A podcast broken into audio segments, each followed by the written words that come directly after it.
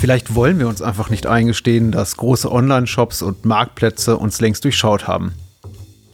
Ich gebe ja zu, ich übe mich diesbezüglich gerne mal in Realitätsverweigerung, obwohl ich es besser wissen sollte. Hier, zum Beispiel in, in diesem Fall. Genau für die Reisebuchung, nach der ich bereits vor zwei Tagen online gesucht habe, sind nur noch drei Plätze und das jetzt zum doppelten Preis verfügbar? Nein, das ist vielleicht nur ein Zufall oder es liegt am Wochentag oder der falschen Uhrzeit oder ich hatte doch irgendwo mal gelesen, man solle Reisen am besten am Dienstagabend oder Donnerstagmittag buchen. Aber, oh, guck mal, bei meinem liebsten Online-Shop gibt es gerade Laufschuhe im Angebot. Die Marke, ja, die gefällt mir. Und der Preis, ja, ja doch, ist noch voll im Rahmen ist bestimmt ein glücklicher Zufall und hat rein gar nichts damit zu tun, dass ich bei genau diesem Händler vor rund einem Jahr mein letztes Paar Sportschuhe bestellt habe, die nun langsam ziemlich abgewetzt sind. Ha. Nein, keine Sorge, nicht abschalten. Ich bin nicht unter die Aluhutträger gegangen und hier werden auch keine Verschwörungstheorien gewoben. Äh, das war alles nur ein Spaß. Ja klar, das Internet weiß, Cookies und Co. sei Dank eine ganze Menge. Aber eben nicht alles über unsere Vorlieben beim Online-Shopping. Also anstatt zu mahnen und zu warnen, möchten wir in unserer heutigen Folge vielmehr Ihren Blick für die dynamische und individualisierte Preisgestaltung in Online-Shops schärfen. Denn ein auf die Bedürfnisse von jedem von uns zugeschnittenes Shopping-Erlebnis bietet ja auch Vorteile, solange man der Versuchung widerstehen kann, zu schnell und unbedacht auf Kaufen zu klicken. Aber manchmal lohnt sich auch das endlose Grübeln und Vergleichen gar nicht, wie meine Kollegin Julia Gerhards weiß. Mit ihr spreche ich über dynamische Preise, ausgediente Bauernweisheiten bei der Schnäppchenjagd im Internet und Konsum mit Köpfchen. Herzlich willkommen bei Genau genommen. Mein Name ist Patrick Lohmeier und ich freue mich, dass Sie uns zuhören.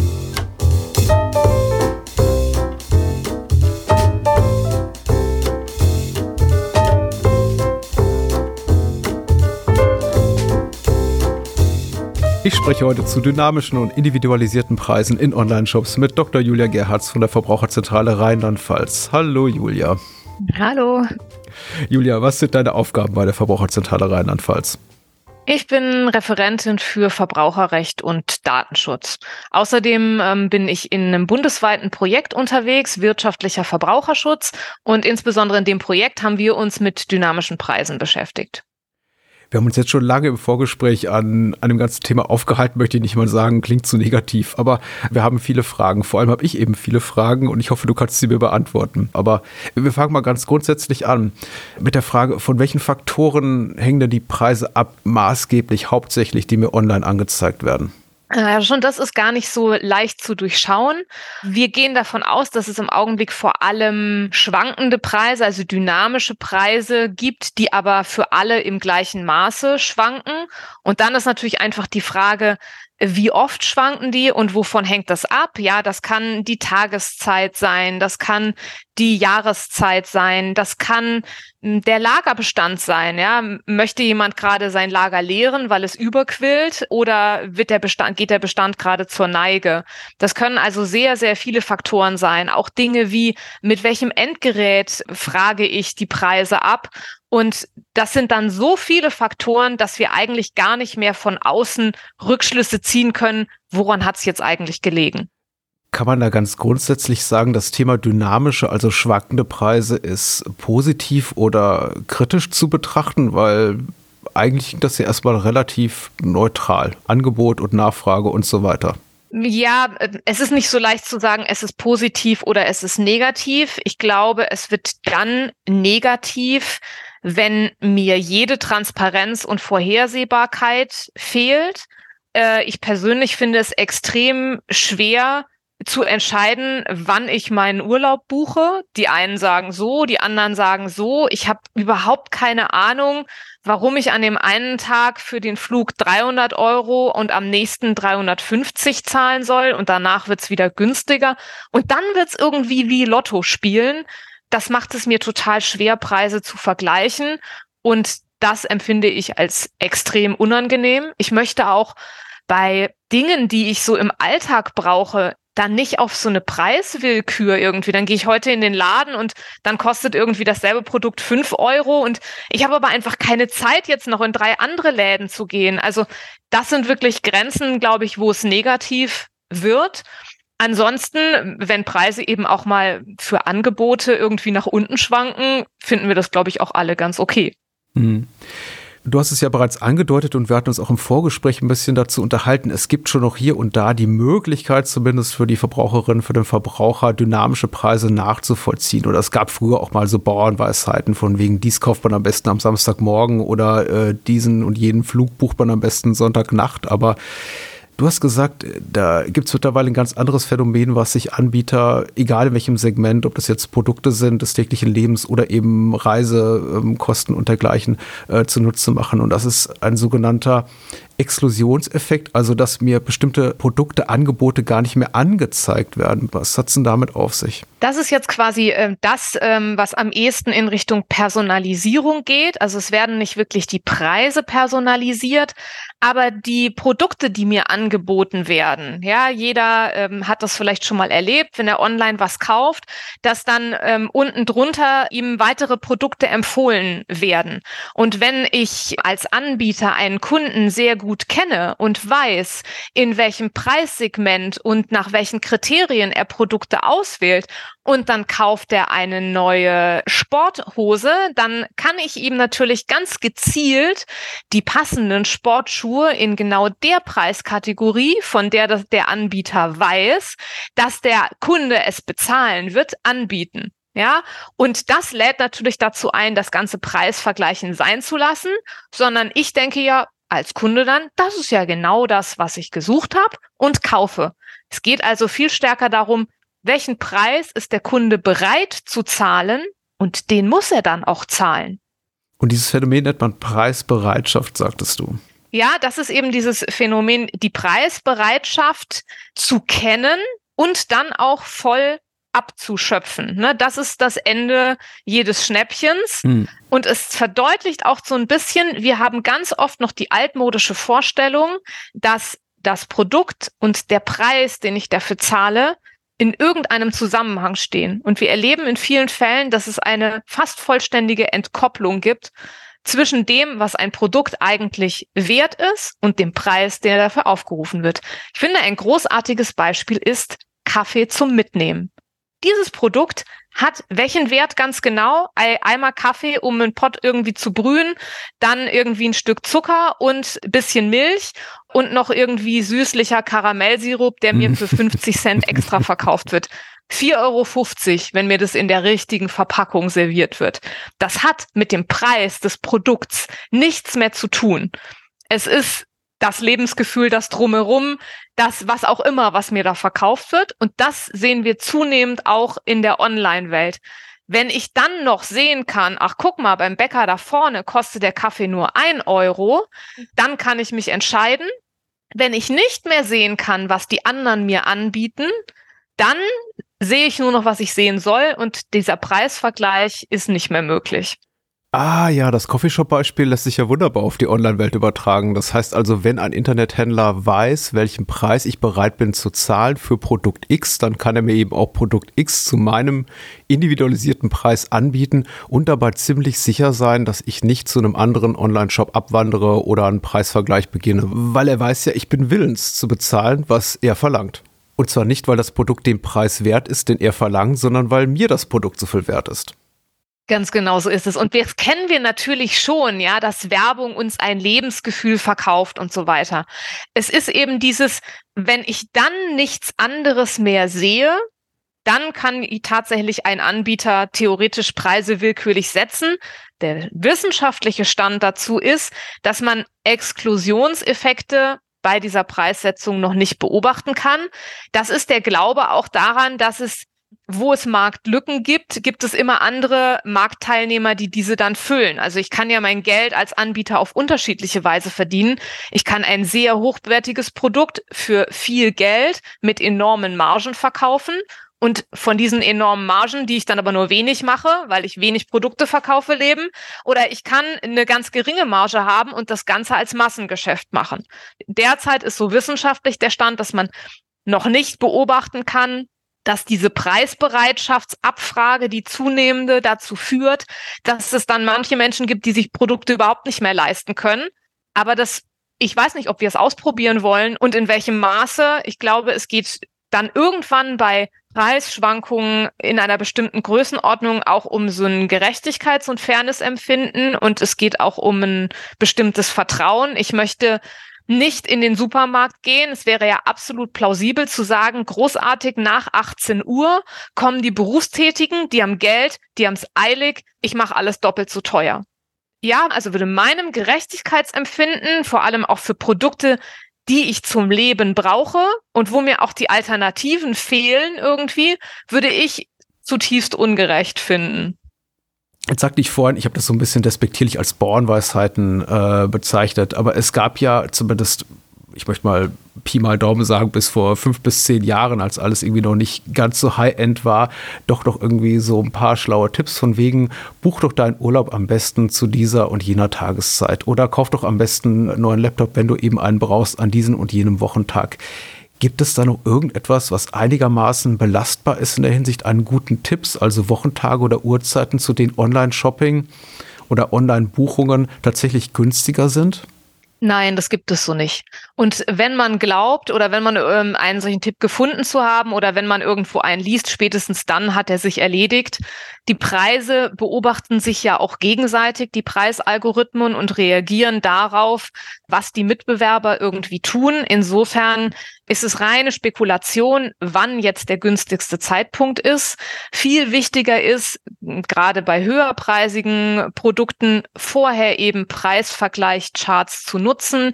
Ich habe ja bei vielen äh, Anbietern die Möglichkeit, mir die Preisentwicklung so im letzten Jahr oder sogar noch länger anzuschauen. Und das ist viel wichtiger, dass man ein Gefühl hat dafür, was ist ein durchschnittlicher Preis für ein bestimmtes Produkt, was ist ein günstiger Preis und was ist eigentlich eher ein teurer Preis, damit man dann, wenn man ein gutes, äh, interessantes Angebot findet, das verlässlich einordnen kann und dann sofort weiß, Mensch, das ist jetzt ein guter Preis, da schlage ich zu. Und es gilt auch ein bisschen, ähm, was man äh, zum Spekulieren an der Börse sagt.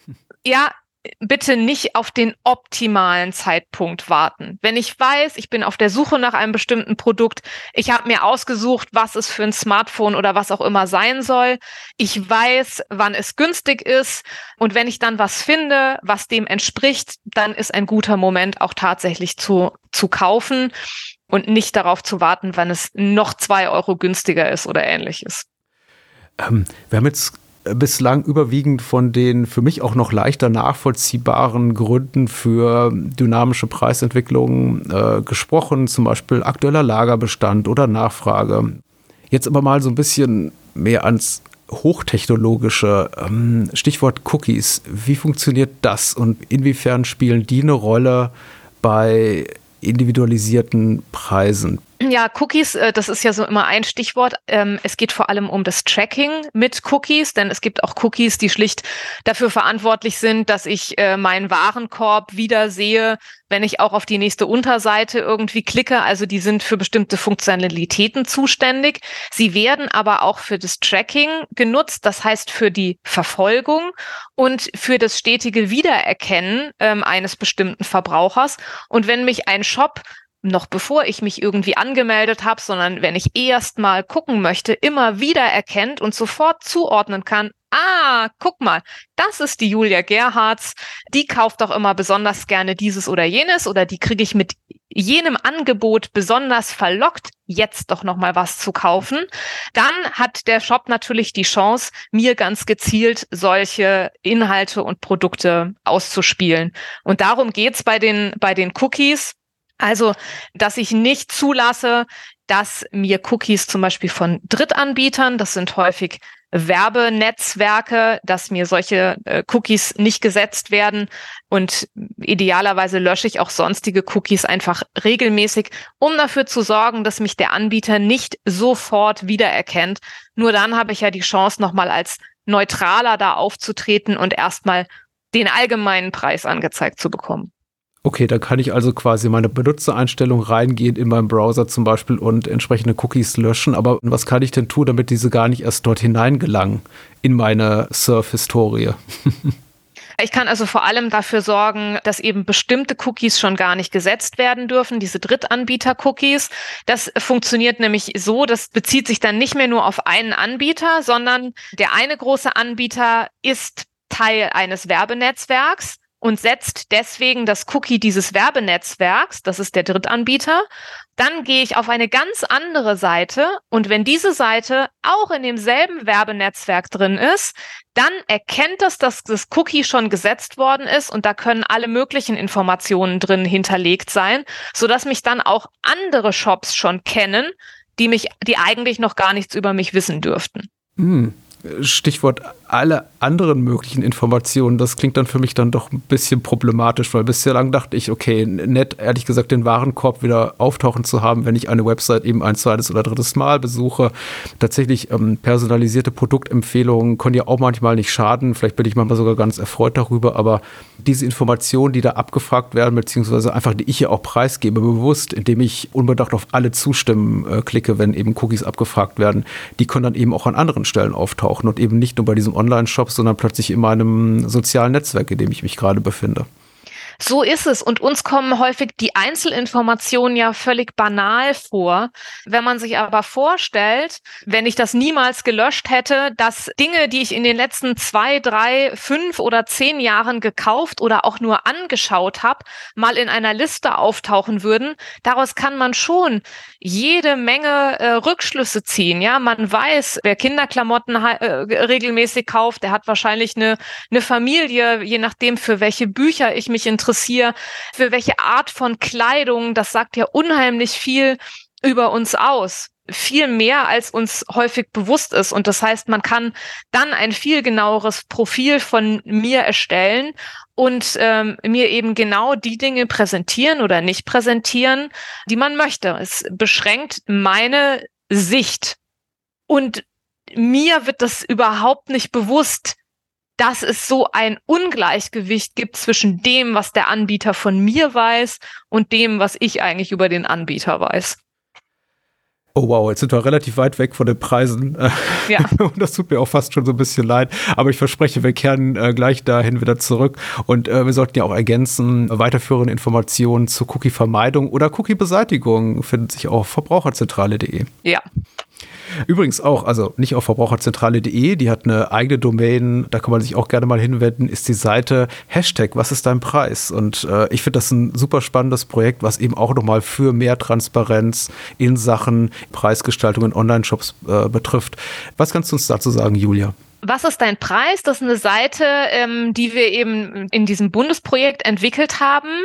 Und man kommt auf die Seite und wählt einen Avatar aus, eine Person, als die man heute einkaufen möchte. Und als diese Person betritt man einen fiktiven Online-Shop und kann dann da an verschiedenen Reglern Einstellungen verändern, die dann Auswirkungen haben auf die Preise und auch auf die dargestellten Produkte. Ne? Ist es Sommer, ist es Winter? Mit welchem Endgerät äh, kommt jemand da rein? Sind Cookies gelöscht worden oder ähm, kennt der Anbieter seinen Kunden ganz genau? Man kann mal so ein bisschen daran rumspielen, was das auch ausmachen kann. Also die Reise, die wir da zum Beispiel hingeschrieben haben, da haben wir tatsächlich wirkliche Beispiele von real existierenden Preisspreizungen abgebildet. Das ist nichts, was wir uns nur irgendwie ausgedacht haben. Und da kann man mal sehen, was das für Auswirkungen haben kann, von wie viel Geld man da vielleicht redet und auch wie eben einzelnen Personen bestimmte Produkte gezeigt werden oder auch nicht nicht, nicht nur spannend und tatsächlich auch bereichernd im Sinne von, ich bin einfach danach ein bisschen schlauer, sondern es ist auch sehr, sehr unterhaltsam, muss ich sagen, mich da durchzuklicken. Und ich habe mich auch mal durch die verschiedenen Avatare, die wir haben, also die junge Schülerin bis hin eben zur Rentnerin oder dem äh, Beamten mittleren Alters hier durch alle Profile geklickt und geguckt, was kostet eigentlich den Michael, hier unser 49-jähriger Beamter und die Lisa unsere 18-jährige Schülerin die gleiche Uhr. Hier kann man wirklich ganz toll sehen, dass äh, wenn der Anbieter cookie-basiert nicht nur weiß, welches Geschlecht ich habe und zu welcher Altersgruppe ich gehöre, kann er die Preise dynamisch anpassen. Da spielen auch Faktoren rein, wie sehe ich hier äh, mobiles Endgerät, welches benutze ich da, surfe ich mit einem Desktop-PC oder vielleicht mit meinem Smartphone, äh, von wo mache ich das und zu welcher Jahreszeit. Also sehr, sehr interessant. Ja, auf jeden Fall. Wir haben uns natürlich Beispiele ausgesucht, ähm, die auch ein bisschen was hermachen. Ansonsten wäre es ja witzlos. Äh, kleinere Preisschwankungen, ja, die nimmt man gar nicht so großartig wahr. Und wirklich relevant wird es ja derzeit vor allem bei höherpreisigen Produkten, wo eben 10 Prozent, 20 Prozent auch wirklich eine Zahl darstellen, wo es sich lohnt, vorher mal Preise zu vergleichen und wo es relevant ist, ob ich das Geld mehr oder weniger zahle. Mhm. Da zeigt sich auf jeden Fall auch ganz gut diese, ich weiß nicht, wie du es genau genannt hast, Beliebigkeit äh, der Preisgestaltung oder sagen wir mal so, dass also die, dieses ganze Thema Preisbereitschaft wieder in dem Sinne, dass es eben, glaube ich, für viele Händler überhaupt keinen Unterschied macht, ob sie jetzt eben Produkt X für 80 oder 90 oder 75 äh, Euro verkaufen, sondern dass eben einfach viel wichtiger ist, einen neuen Kunden, eine neue Kundin zu gewinnen, als jetzt diese drei Euro mehr oder weniger zu verdienen. Ja, absolut. Es ist aber für, für uns als Kunden einfach überhaupt nicht mehr nachvollziehbar. Warum wird mir wann welcher Preis angezeigt? Und dann geht es eben in eine Richtung, jeder sollte selber vorher recherchieren, was ist denn ein üblicher Preis, ein günstiger Preis für ein bestimmtes Produkt? Gibt es vielleicht andere Dinge außenrum, die mir auch noch wichtig sind? Ja, manchmal ist es ja auch nicht nur der günstigste Preis, nach dem ich mich richten sollte, sondern ja, vielleicht interessiert mich bei einem Elektronikgerät, was ich kaufe, dass ich auch einen Händler in der Nähe habe, mhm. dass wenn damit was ist in der Garantiezeit oder in der Gewährleistungszeit, ich einfach einen Ort habe, an dem ich zur Reparatur vorbeibringen kann und nicht irgendwie acht Wochen in die USA einschicken muss, damit die es irgendwie richten. Okay, Julia, da habe ich einiges von dir heute erfahren, was ich tatsächlich so noch nicht wusste, obwohl ich immer meinte, auch beim Online-Shopping relativ versiert zu sein. Aber ähm, ich nehme mal mit, äh, Vorsicht vor Cookies und Vorsicht vor allem dafür, wenn eben Anbieter mein Kaufverhalten manipulieren, indem sie eben mir bestimmte Preise und Produkte auch gar nicht mehr anzeigen und mich für sich gewinnen wollen, mich quasi weglocken wollen von irgendwelchen bösen Online-Preisvergleichen, wo ich gegebenenfalls auch noch mal äh, nachgucken könnte.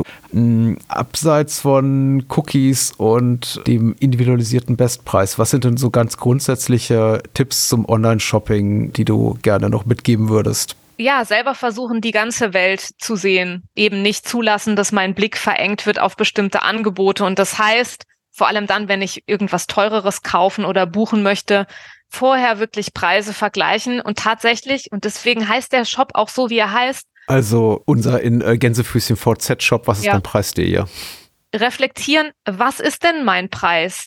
Den ich bereit bin zu zahlen oder eben dann auch nicht zu zahlen. Das ist, glaube ich, die Stellschraube, an der wir am besten selber drehen können und vorher zu versuchen, möglichst umfassend Preise zu recherchieren, also am eigenen Rechner und vielleicht nochmal am Smartphone ähm, und vielleicht auch nochmal jemanden Dritten bitten, auch nochmal nachzuschauen, solche Preischarts äh, nutzen, wo ich wirklich sehen kann, wie haben sich denn Preise entwickelt ja, ich glaube, ein paar ganz so Nischentipps gibt's, die schon auch immer noch gelten. Also sowas wie so im Sportartikelbereich Modelle laufen aus und es kommen dann Nachfolgermodelle. Das ist ein guter Moment, die älteren noch zu einem günstigeren Preis zu bekommen. Und im Elektronikbereich haben wir natürlich auch immer dieses, es kommen Neuheiten auf den Markt. Auch da ne, ältere Produktgenerationen das lohnt sich vielleicht nochmal. Das sind so aus meiner Perspektive die Dinge,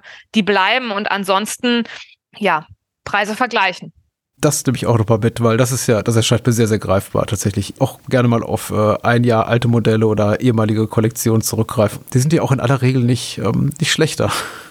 Überhaupt nicht. Und egal, ob wir jetzt von, äh, von Kleidung oder von digitalen Endgeräten reden, das Thema gebraucht Dinge kaufen, wäre ja auch aus verschiedenen Perspektiven nochmal interessant. Nicht nur, dass es günstiger ist, es ist auch ressourcenschonend häufig und kann vielleicht auch nochmal eine, eine Alternative sein, je nachdem, worum es so geht.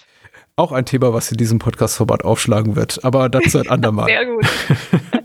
Zunächst einmal vielen herzlichen Dank an Dr. Julia Gerhards äh, von der Verbraucherzentrale Rheinland-Pfalz und äh, schöne Grüße ins Homeoffice nach Mannheim. Danke dir.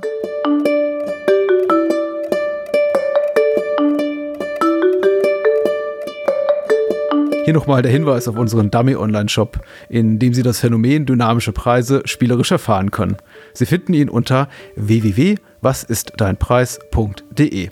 Ich kann Ihnen versprechen, es wird Sie überraschen, wie teuer die gleiche Smartwatch, die morgens mit dem Tablet surfende Rentnerin im Vergleich zum abends am PC shoppenden Beamten zu stehen kommt. Alles weitere zu neugierigen Cookies und schlauem Shoppen im Internet finden Sie unter verbraucherzentrale.de. Dort finden Sie natürlich auch weitere Folgen von Genau genommen. Aber falls Sie es nicht bereits getan haben, abonnieren Sie uns doch auch gerne in einer Podcast-App Ihrer Wahl und empfehlen Sie uns weiter.